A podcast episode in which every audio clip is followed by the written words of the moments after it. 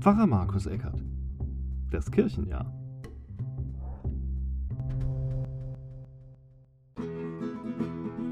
Herzlich willkommen zu Pfarrer Markus Eckert, das Kirchenjahr. Herzlich willkommen heute zum 24. Juni. Das ist ein besonderer Tag im Kirchenjahr, denn es ist der Tag der Geburt Johannes des Täufers oder schlicht und ergreifend Johannes. Der Johannistag wird in vielen Gegenden und Gemeinden auch festlich begangen, indem zum Beispiel ein Johannisfeuer angezündet wird und dann ein kleines Fest gefeiert wird.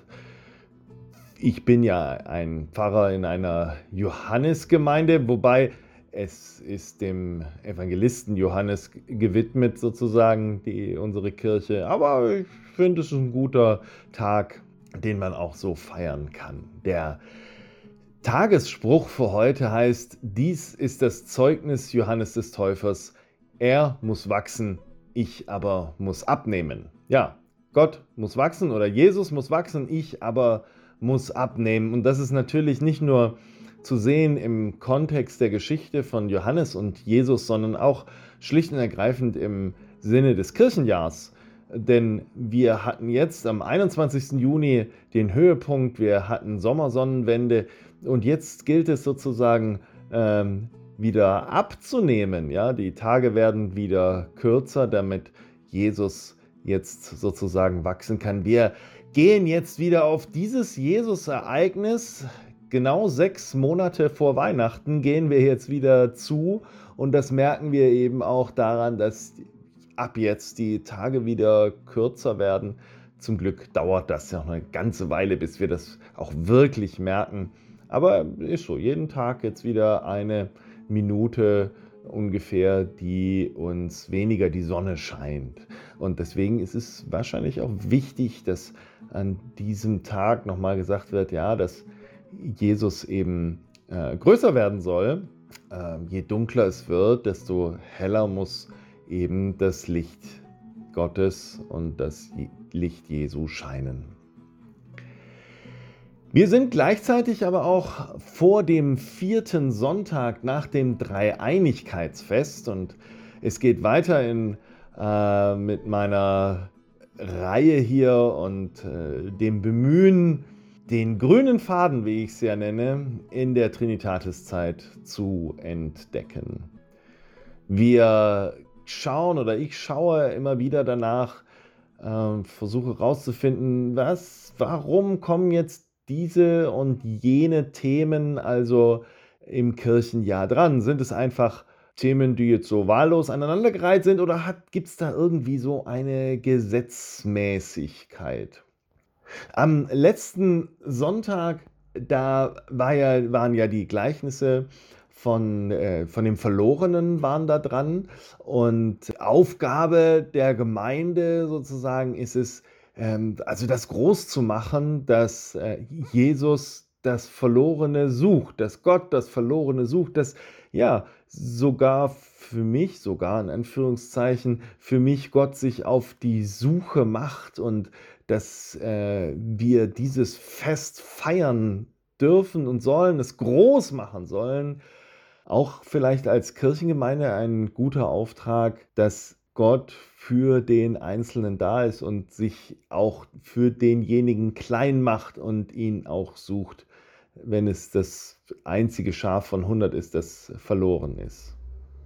Jetzt am vierten Sonntag nach dem Dreieinigkeitsfest ist der Wochenspruch aus dem Galaterbrief, einer trage des anderen Last, so werdet ihr das Gesetz Christi erfüllen. Auch das jetzt ein, ein Gebot, es ist ein, ähm, eine Aufforderung an uns, an die Kirche, an diejenigen, die Jesus folgen, vielleicht sogar anders zu leben, als es in der, in der Welt sozusagen üblich ist. Und dazu äh, gibt es eine spannende Geschichte jetzt zum vierten Sonntag nach dem Dreieinigkeitsfest, nämlich sozusagen die Schlussszene der Josefsgeschichte, wo, also Josef wird ja von seinen Brüdern verkauft und er macht dann eine beispiellose Karriere in Ägypten, wird dann der oberste Verwalter des Pharao und in dieser Position begegnet er seinen Brüdern wieder, die jetzt aus Israel kommen und äh, denen es da nicht gut ging, weil er geht, weil es da eine Hungersnot jetzt äh, ausgebrochen ist. Und Josef hätte jetzt die Möglichkeit, sich zu rächen, weil sie erkennen ihn nicht. Sie halten ihn wahrscheinlich für tot. Er bietet ihnen aber Versöhnung an. Er sagt, ich, ihr habt es schlecht gemeint, aber gut, Gott hat es gut gemeint mit dieser ganzen Geschichte. Das ist so ein zentraler Satz in dieser Geschichte.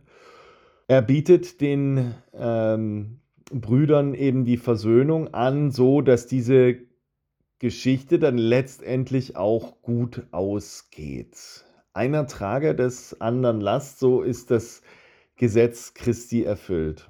Es hört sich so an, als wollten wir hier, nachdem wir mit dieser Freude vom Gefundensein nochmal auf die Größe Gottes und so weiter gewiesen sind, jetzt im, am vierten Sonntag sozusagen auch nochmal auf unsere Größe aufmerksam gemacht werden.